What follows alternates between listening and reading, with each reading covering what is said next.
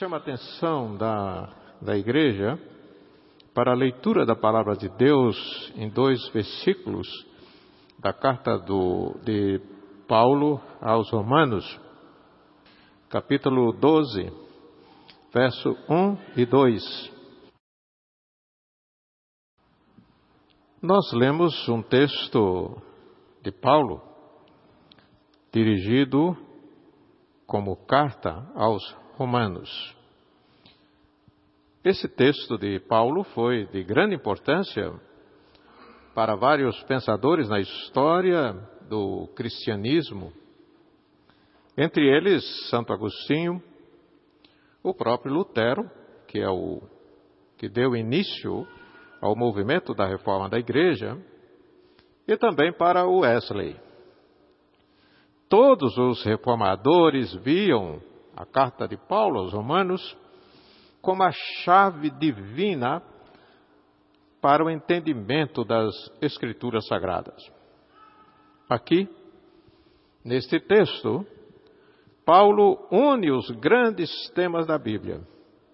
Ele se refere ao pecado, à lei, ao julgamento, ao destino humano, à fé, às obras, à graça, à santificação, à eleição, ao plano de salvação, à obra de Cristo e do Espírito Santo no mundo, a esperança cristã, a história do mundo e as mensagens de Deus para a vida da igreja.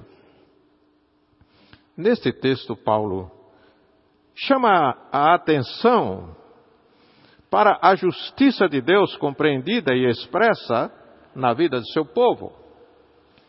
Ele chama atenção para as realidades da vida política e as realidades da vida social em geral. Chama atenção para a necessidade da igreja de não se conformar com este mundo, com este século, com esta época, e de buscar transformação com a renovação da mente para que se possa experimentar a perfeita vontade de Deus.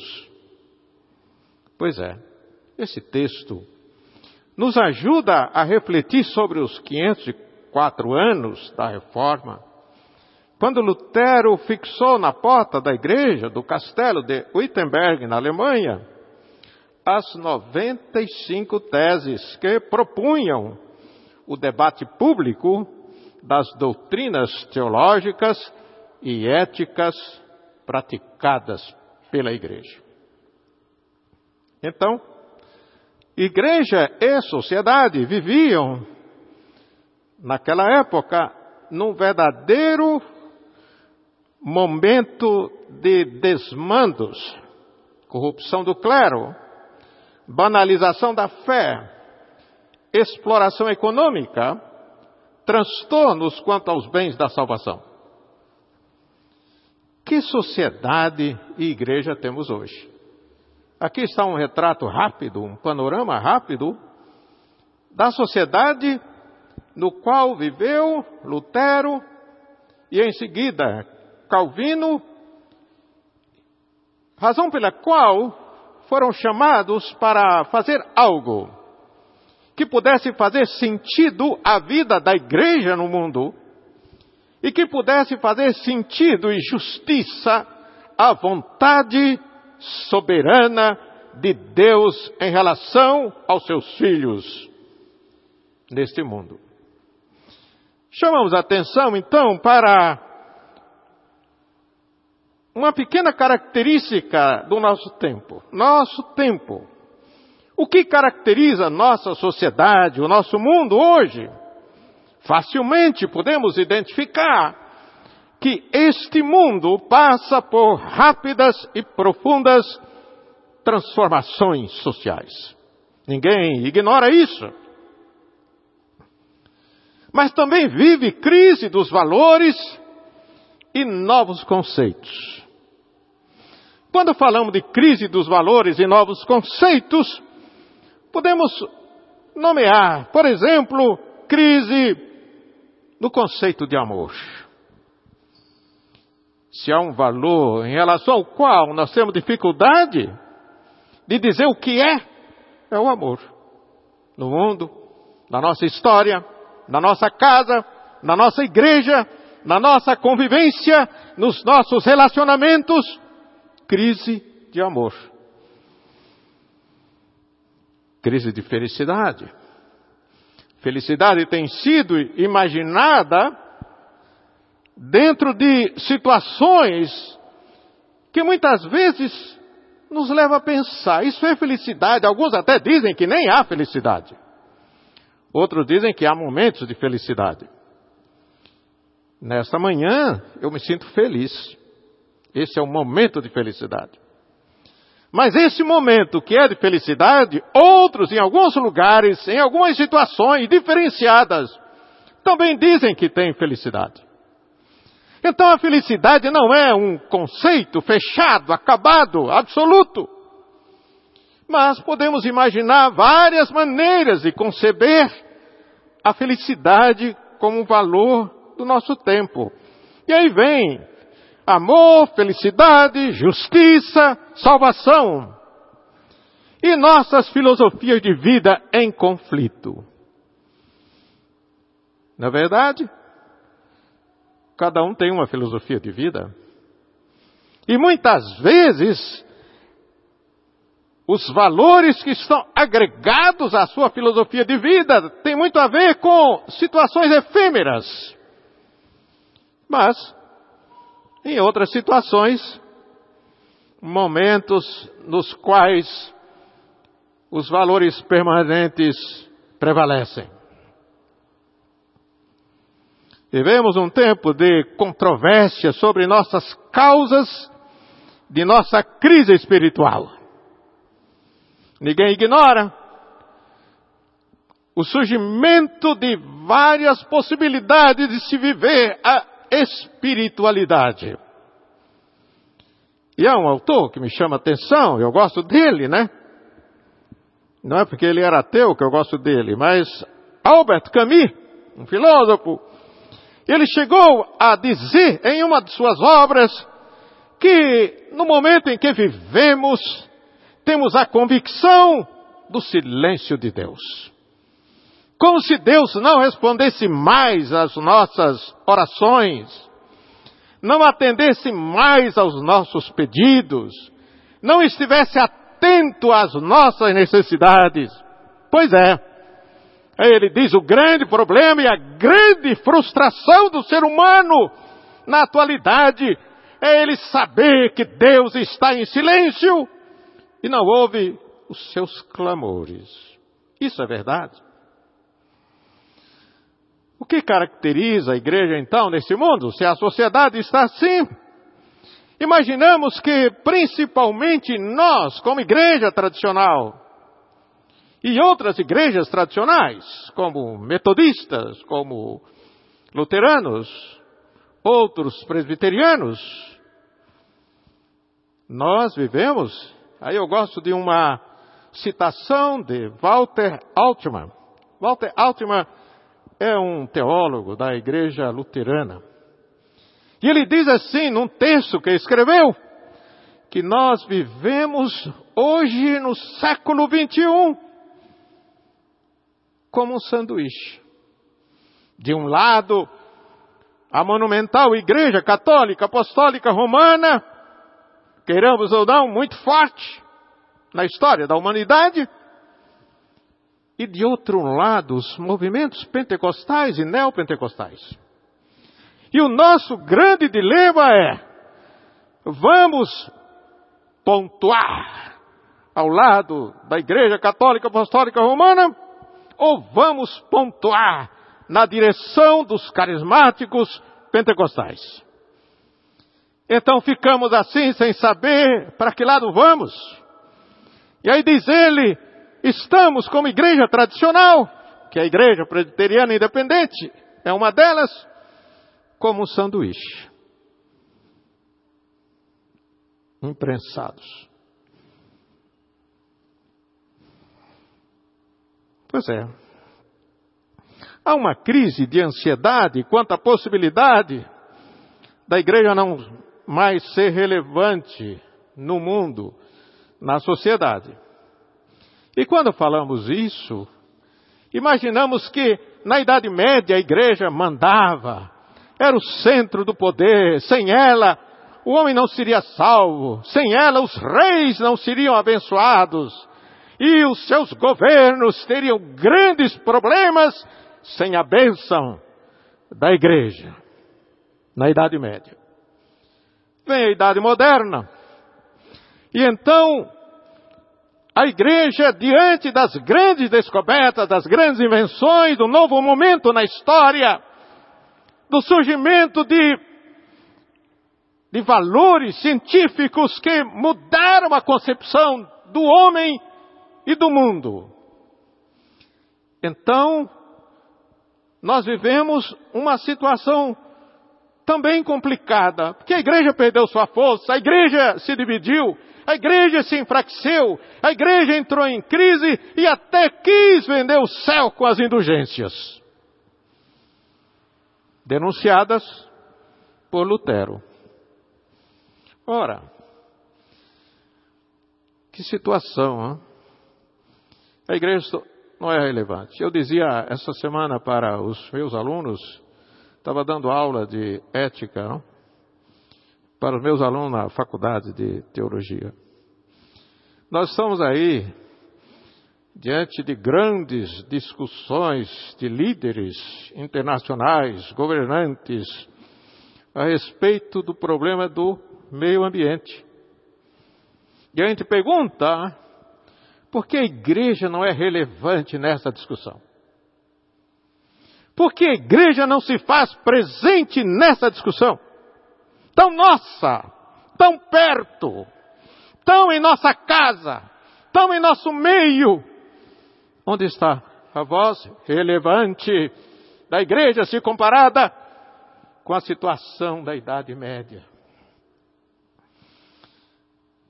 Um outro aspecto a ser destacado é que, do ponto de vista pessoal, individual, hoje nós não sabemos mais o que somos e quem somos.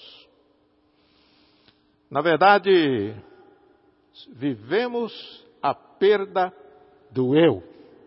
Uma crise existencial. Quem eu sou? E há quem diga que quando eu chego, você não é mais você e você se torna o que eu sou.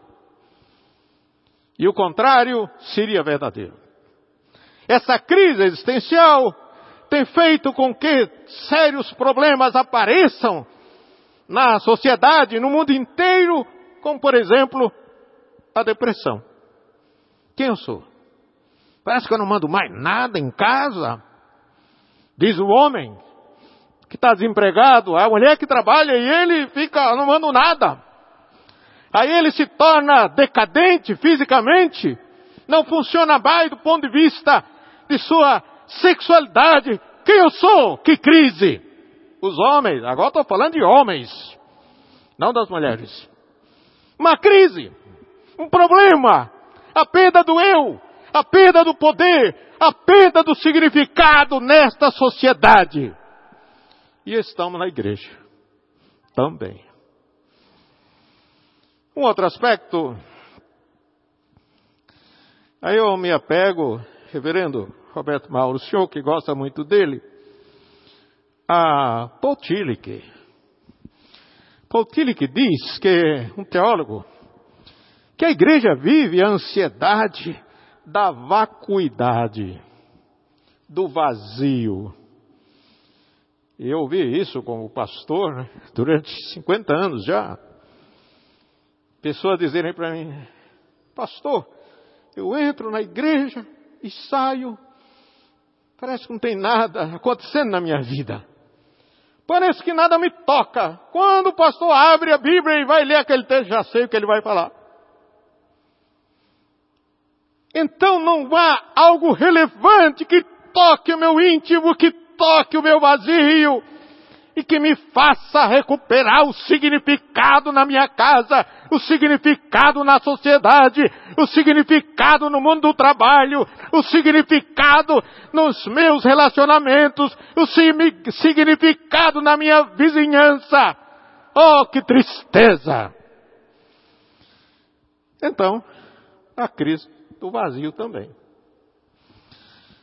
Na atualidade, a igreja vive também a ansiedade de culpa e de condenação. Porque, por causa das omissões diante dos mais fracos, será que a igreja tem sido relevante na luta pelo poder, na confusão que fazemos da nossa fé com a política, com a sociedade? E por isso, na atualidade, a igreja bate as portas do desespero. E é comum ouvirmos os pastores, quando chegam na igreja, o conselho diz: qual é o seu projeto de trabalho? Aí o pastor diz: ah, vamos trabalhar para aumentar a membresia. Vamos fazer projetos para que a nossa igreja seja valorizada no bairro. Sim. E a igreja então vive um misto de clube social e ao mesmo tempo de igreja, como sendo o lugar da adoração, o lugar do mistério da fé, o lugar da espiritualidade. E por isso tem tido a certeza de sua incapacidade para lidar com os problemas do mundo. Vive uma crise de identidade, isto é, ser ou não ser ecumênica, ser ou não ser mais próxima dos católicos, ser ou não ser mais próxima dos pentecostais, ser ou não ser fiel aos, aos pensamentos da reforma. Bom, apesar disso, vivemos sob o desafio de ter coragem de ser igreja nesse contexto. Este é um desafio para nós todos. Coragem de ser igreja neste contexto. A linguagem ainda é do Paul Tillich, não? Quando escreveu sobre a coragem de ser. Significa coragem para aceitar as atuais dimensões do mundo, de rápidas e profundas transformações sociais, de um mundo pragmático, onde o que vale é o que dá resultado imediato em todas as áreas, onde o que vale é ser útil. Por isso que os mais velhos, qual é a sua utilidade? Você não sobe mais num coqueiro. Eu estou falando disso porque há uma tribo lá na Ásia que, para saber se o, o indivíduo deve viver mais ou não, eu acho que eu já não ia subir o coqueiro, hein? E então ele diz, ó, oh, o teste é esse, faz uma fila, quem subir no coqueiro e chacoalhar o coqueiro, merece continuar vivendo e merece continuar trabalhando entre nós. Mas se não sobe no coqueiro, nem chacoalha, deve morrer.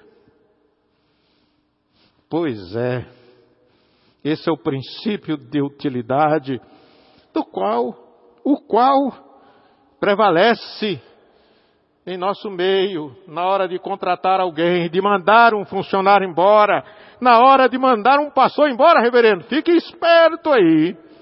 Porque o princípio de utilidade é o que marca a sociedade na qual nós vivemos.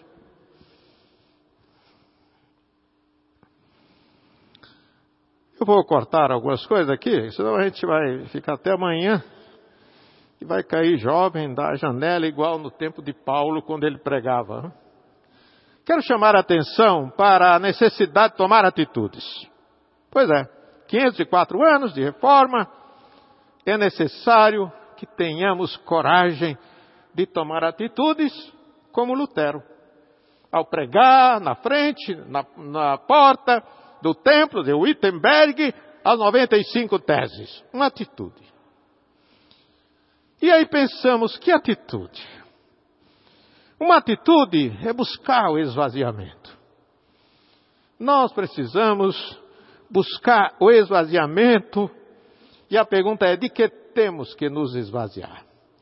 O esvaziamento é uma necessidade porque há muito preconceito dentro de nós, existem muitos ressentimentos dentro de nós, muitas vezes muito ódio, muito entulho moral e muito entulho espiritual que nos impede até de confessar pecados.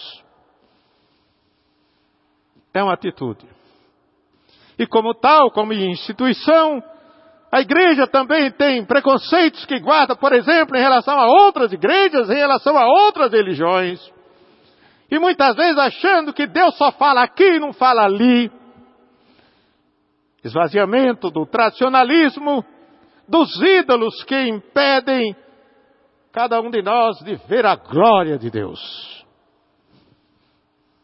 Então, essa é um, uma atitude em relação à qual deveríamos estar prontos para tomar e decidir. Cumprir compromissos de fidelidade. Muitas vezes cumprimos compromisso do casamento. Aí vai o pastor, faz o casamento. Às vezes os noivos nem ouvem direito a palavra do pastor. Mas pelo menos se lembram de que a igreja pode abençoar. E no casamento vêm amigos e se bobear até inimigos aparecem. Compromisso no batismo dos filhos. Ah, casei, agora tem que batizar os filhos. Compromisso nos ofícios fúnebres. Ah, morreu, temos que chamar o padre, o pastor, etc. Pois é, só esses compromissos que temos que assumir, na verdade, o que nós esperamos é compromissos de fidelidade à palavra de Deus em primeiro lugar. Um outro aspecto, uma outra atitude é escolher com maturidade onde adorar. Lembra da mulher samaritana perguntou a Jesus onde adorar. Era uma dúvida, era um problema que estava na mente dela. E Jesus, então, né, ela imaginando né, o monte Garizim dos samaritanos, ou Jerusalém, onde estava o templo dos judeus. E Jesus disse: os verdadeiros adoradores não se apegam ao lugar, mas adorarão o Pai em espírito e em verdade. Muitas vezes a gente está aqui e, e, alguém diz assim, mas você ainda vai na igreja presbiteriana? O povo lá é fraco, o povo lá é frio, o povo lá não dá glória, o povo lá não dá aleluia. E aí muita gente fica assim, onde adorar ainda? Igual a mulher samaritana, onde adorar? Com os presbiterianos, com os independentes, com os batistas, com os pentecostais, onde adorar? Ainda uma pergunta que é feita, mas Jesus já respondeu no passado dizendo: os verdadeiros adorarão, não necessariamente no lugar, mas em espírito e em verdade. Um outro aspecto ao qual quero chamar a atenção. David Bosch foi um, um pensador, um teólogo, não? E que ele, e que ele diz assim: o que nos trouxe o Evangelho de Cristo até aqui, o que nos trouxe a mensagem da graça de Deus, foi, é, em particular, o testemunho dos primeiros cristãos. Muitas vezes nós não levamos isso em conta, não? Na época de Jesus não havia televisão, não havia rádio, não havia internet, não havia jornal, revista. Nada. Mas diz Bosch, o que nos trouxe, o que nos trouxe Jesus Cristo, o que nos trouxe a graça, o que nos fez conhecer a bênção da graça de Deus, foi o testemunho dos primeiros cristãos, que está na Bíblia e fora da Bíblia. Ora, irmãos e irmãs, se o testemunho dos cristãos atuais, se o testemunho for relevante, não precisamos fazer campanha de evangelização. Não precisaríamos gastar muito dinheiro em campanhas com revitalização de igreja, com plantação de igreja, porque o testemunho fala mais alto. Não vale, não precisa de dinheiro. Um dos itens, reverendo, o senhor foi secretário executivo da Igreja Nacional. E o senhor sabe que um dos itens onde a igreja mais gasta dinheiro é com a evangelização? Agora, por que a igreja gasta tanto dinheiro com projeto de evangelização? Com projeto de revitalização de igreja? Por que tanto dinheiro com, com essa situação toda artificial? Porque o testemunho dos cristãos está fraco. Não adianta dinheiro. Não precisaríamos gastar dinheiro como não se gastou no passado, porque o testemunho dos primeiros cristãos, diz era relevante e nos fizeram conhecer até aqui os recursos da graça de Deus para garantir a nossa salvação em Jesus Cristo. Amém? Só isso, só testemunho. E vejam quanto estamos gastando exatamente porque o testemunho é fraco, porque não há testemunho, porque aquilo que se fala na igreja, se ouve na igreja e se canta na igreja, nem sempre se fala e se ouve em casa, do relacionamento entre marido e mulher, nas empresas, do relacionamento em patrão e empregado, na vizinhança, na sociedade em geral, onde está o testemunho dos cristãos? Para que não precisemos gastar dinheiro com evangelização. Aceitar então finalmente o desafio de Paulo aos Romanos. Não se conformar com este mundo, buscar transformação com a renovação da mente. Antes de renovar o templo, antes de renovar o mobiliário, antes de fazer projetos, renovar a mente. Renovação com a releitura, releitura das Escrituras Sagradas. Renovação buscando a presença de Deus pelo mistério da fé. Porque foi o mistério da fé que através dele Jesus curou, transformou água em vinho, multiplicou pães e peixes, ressuscitou mortos e nos deu a graça da salvação. Por isso, que nesta data, quando comemoramos aí os 504 anos de vida, como igreja, lembremos-nos disso, que Deus quer de nós. Para que a igreja seja relevante, para que a igreja não queira comprar o céu pagando preço de uma indulgência, para que a igreja continue falando, proclamando pelo testemunho dos cristãos. Que o Senhor assim nos ajude. Amém.